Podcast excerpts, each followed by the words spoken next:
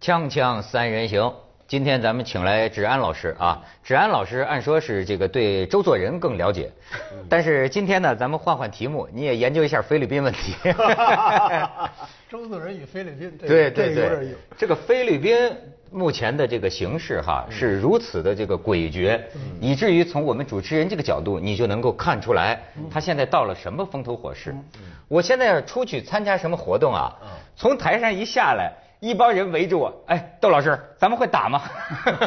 我说你得问董家耀啊，你问我是吧？我怎么知道会打？然后呢，他这个形势是如此的诡谲，以至于两大电视台的主播都出现了含义无穷的误播的现象啊，你知道吗？有一个是嗯央视的，还有凤凰卫视的，凤凰卫视也嗯 有凤央视的比较为人所知，凤凰卫视的是昨天我一哥们儿打电话。嗯给我哈哈哈大笑，跟我讲。我先说央视的这个就很有意嗯思，央视的这个呃一个主播呢，他把应该是这个黄岩岛是中国固有领土，嗯他说成是菲律宾是中国固有领土，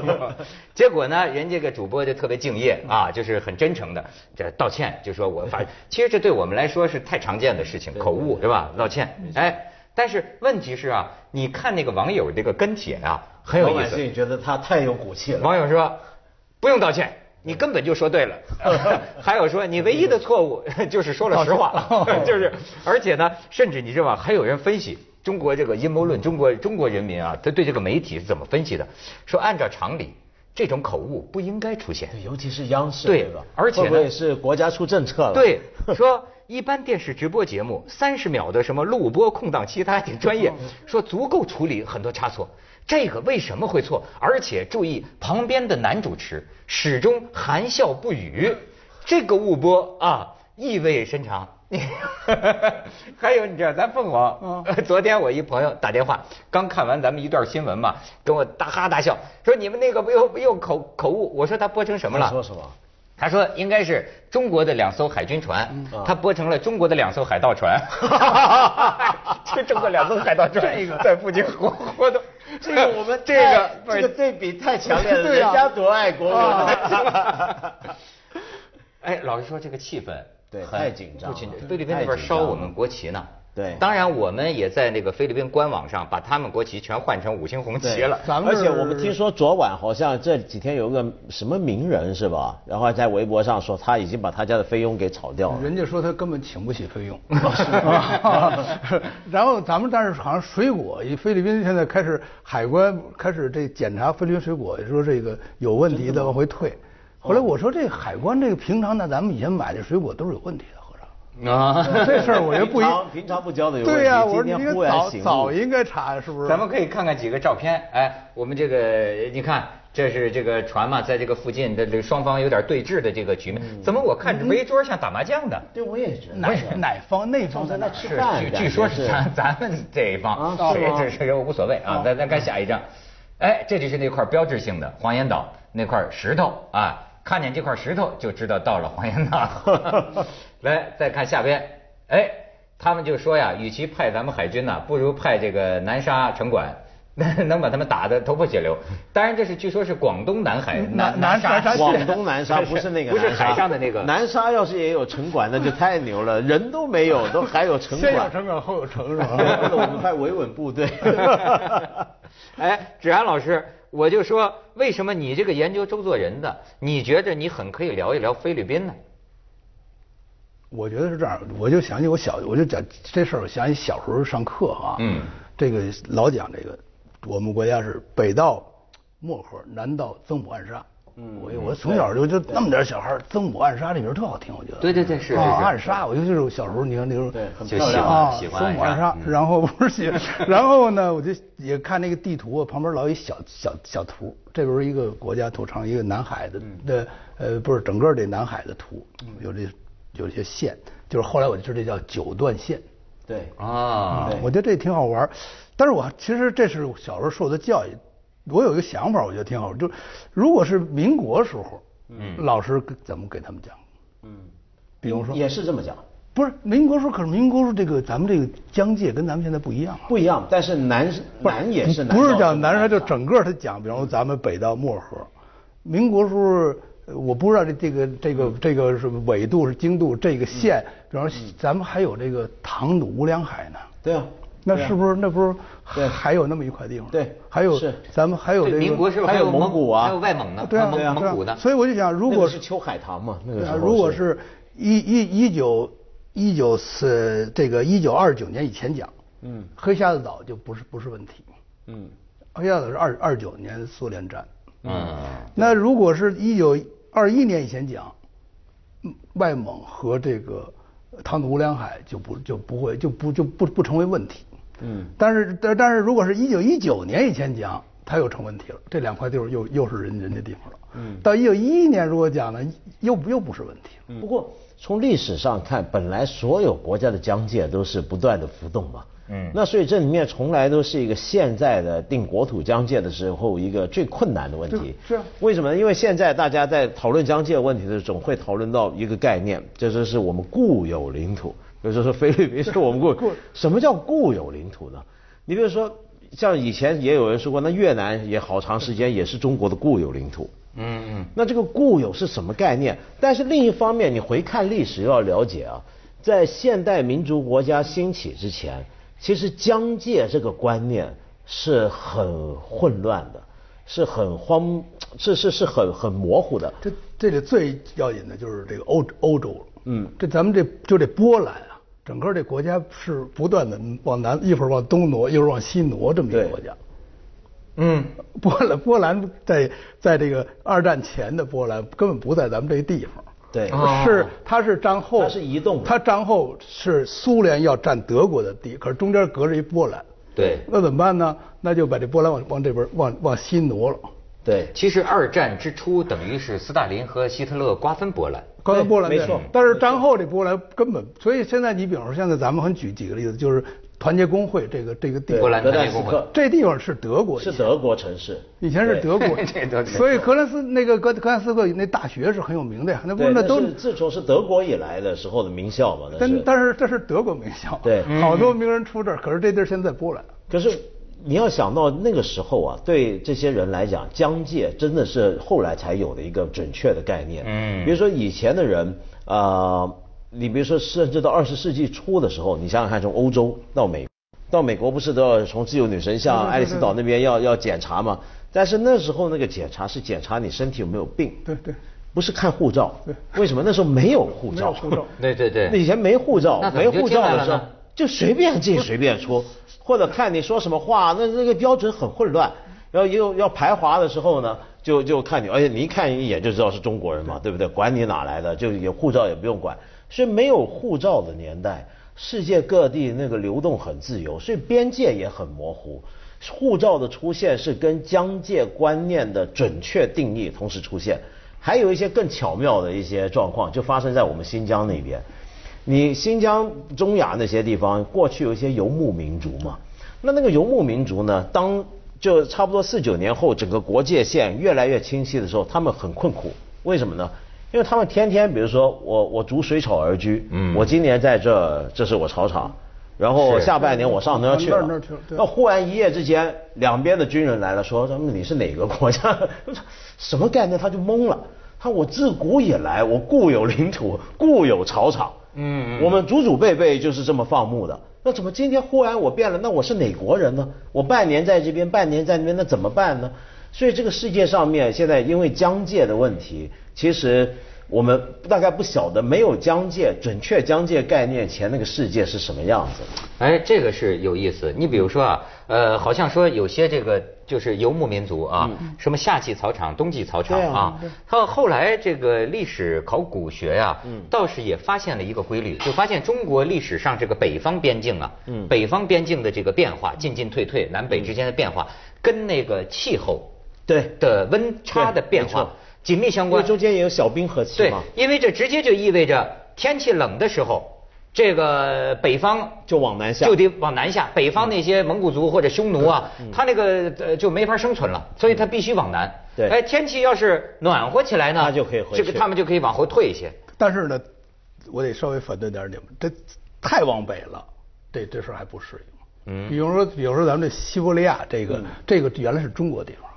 西伯利亚对都中国了，对对还这么形式袭对人对呢？啊对呀、以前时候这个一直到北冰洋，这这个签尼布楚条约时候，中国中国对跟有一个方案啊，就是竖着画条线，这边归中国呀，一直到北冰洋这条线，对，好家伙，整个东半球都是咱的。不是，但是没有那地方没有人要啊没有人，你想你想这个充军冲到宁古塔，那都是对极边之地，对这离那地方不知道有多远，你想对，因为尼布楚条约那个时候清朝是个大帝国，是打胜而仗那个时候俄罗斯呢，它是正在往东扩张，因为它西边过不去了，欧洲那边，它往东扩。东扩的时候，它面对的最大的对手就是清帝国。那时候清帝国多强悍，对所以真的是那时候帝国之间划界都是这么划这。康熙吧？对，康康熙熙大帝。帝国啊时候，你看后来他们几个欧洲大帝国，他们划界都是随便划，划界就是是画条线竖着画，就是画条线 大家都是竖着画。所所以康熙是盛世，但嗯是咱们这个条约是一个让土地的条约，为什么呢？这地儿没确实这个没意义嘛哎没有没有人，嗯，这地方你知道那那那个时候不知道石油这点事儿。是啊，没有 啊，那你俄罗俄国后来也让阿拉斯加给美国嘛，也卖给他们卖那么便宜的钱，对啊那那现在贱钱价你卖你可能都能购买，对，好像是几七百万美元还是多700少万百万嗯你？们连连几百万连找几个朋友美连元连连钱对给阿拉斯，加当买。时是美国人民都反对嘛？对当时美国人民都觉得太反愚蠢了嘛但是买那当个地时方的那干个嘛总统那意思就是说啊，说这个政治家不能全听老百姓的。有时候老百姓是鼠目寸光 的，结果多少年之后，阿拉斯加有石油出石这得油值多少钱？出石油锵锵三人行，广告之后见。所以现在有网友又搬出这个旧话，说这个还是邓小平会聊天儿说是一九八七年的时候，菲律宾前总统曾经这个跟邓小平会谈嘛，他谈里边也是推心置腹，就说你看从地理上讲，这些岛屿的确是离我们菲律宾更近，对就在然后他对门儿说这邓小平呢抽了口烟，说从地理上菲律宾离中国也很 近，这挺会聊。现在弄的啊，我觉得把香港人的阶级仇、民族恨。都弄起来了。你知道这两天香港人跑到这个菲律宾那个呃领馆吧，对门口领事馆这这他们反华，香香香港，因为香香香港人有有有仇，有仇嗯有仇，就那个大巴，嗯那大巴对那个大巴那个事件，而且就跟这个阿基诺三世结上私仇了，不共戴天真之是不仇。共戴天，因为香港人到今天都很愤恨，对就因为他一直不肯道歉，他一直没有一个很好的一个处理跟交代，那所以香港人是怀恨在心。你看，包括香港政府啊，呃，到现在都还把菲律宾列为是黑色危险地带，就旅游来讲，嗯。那么但是呢，菲律宾呢，过去这两年呢，并不怕香港人不去旅游，为什么？因为香港人呢，呃，七八十年代流行去菲律宾旅游，现在去的人少，少了但是菲律宾怕什么呢？中国人不去，因为菲律宾呢这几年呢，他就说香港来的游客少，你香港人抵制我没所谓，我还有很多中国游客来，所以现在呢，香港人就巴望着整个中国一起抵制。嗯，而且呢，就说这个阿基诺三世为什么？当然这，这这这人也是倒霉是吧？他就是个笑面虎，你知道吗？最惨的那是个人家是说我像他，我今天穿了你这身衣服，更还真像， 没 错，他这个出门就挨揍，我跟你嘴说嘴角上还翘，不你知道能吗出门？那个时候打死香港那么多人质，开新闻发布会，嗯人说记者问你问题，你不但不道歉，还还笑，是吧？后来他也是挺委屈的，我平常就这样就这样。 但是这个就是所以，而且呢，你看啊，菲律宾这个国家，嗯咱不知道它内部是怎么样，但是我觉得啊，不知道是政见还是偏见，嗯我认为有一种看法。国际上都有，你从美国国家地理频道上嗯都能看得出来。我常看那个电视台里边有个节目啊，嗯叫做《异乡丽节》，它专门就是拍啊这种我就是知道外那个国节人目嗯到了一个国家或者发展中国家被抓或者受到不人道、不法治的这种对待。其中经常有题材是讲到这个菲律菲律宾，嗯菲律宾就好比说啊，哎，一个嗯英国青年在菲律宾跟一个女的自由恋爱，结果呢，大大大概是碰上这女的还没离婚，实际上已经她老公虐待她嘛，已经分居了，但还没离婚，就这样，哎，最后就是因为这么，咱觉得这是个什么事儿啊？到最后，哐叽就给抓到牢里去了，就是那个就是不警察就抓到牢里去，抓到牢里去之后啊，说警察问他说给我四百美元，你要不要把他做掉？哦就是这个， 你明白吧？吃了原告吃被告嘛，你给我四百美元，我给你杀掉他。然后呢，到后来是怎么营营营救出来？营救出来是送到这个他的恋人的弟弟家里去。说到他弟弟家里躲着，后来他弟弟说：“你你要这个 嗯枪还是要这个枪？”家里跟一个武器库一样。他说：“这是什么什么？什么太可怕了就是菲律宾这个国家，我觉得它它的过去也挺悲惨，就是说它是一个很多人都形容为是亚洲地区的唯一一个拉美式国家。啊，有点拉丁范儿是吗？为什么呢？因为它过去西班牙嗯殖民地， 那西班牙殖民它的时候呢，是彻底改造了它的文化，它的文化、社会生活、经济的结构啊，都不像其他东南亚国家，它其实真的像拉丁美洲。首先，整个国家主要信奉天主教；第二呢，它的那种大庄主、大庄园的经济，他的那几个财阀家族对整个国家的控制，真的很像拉美。嗯就你别说跟印尼、马来西亚那些都不一样。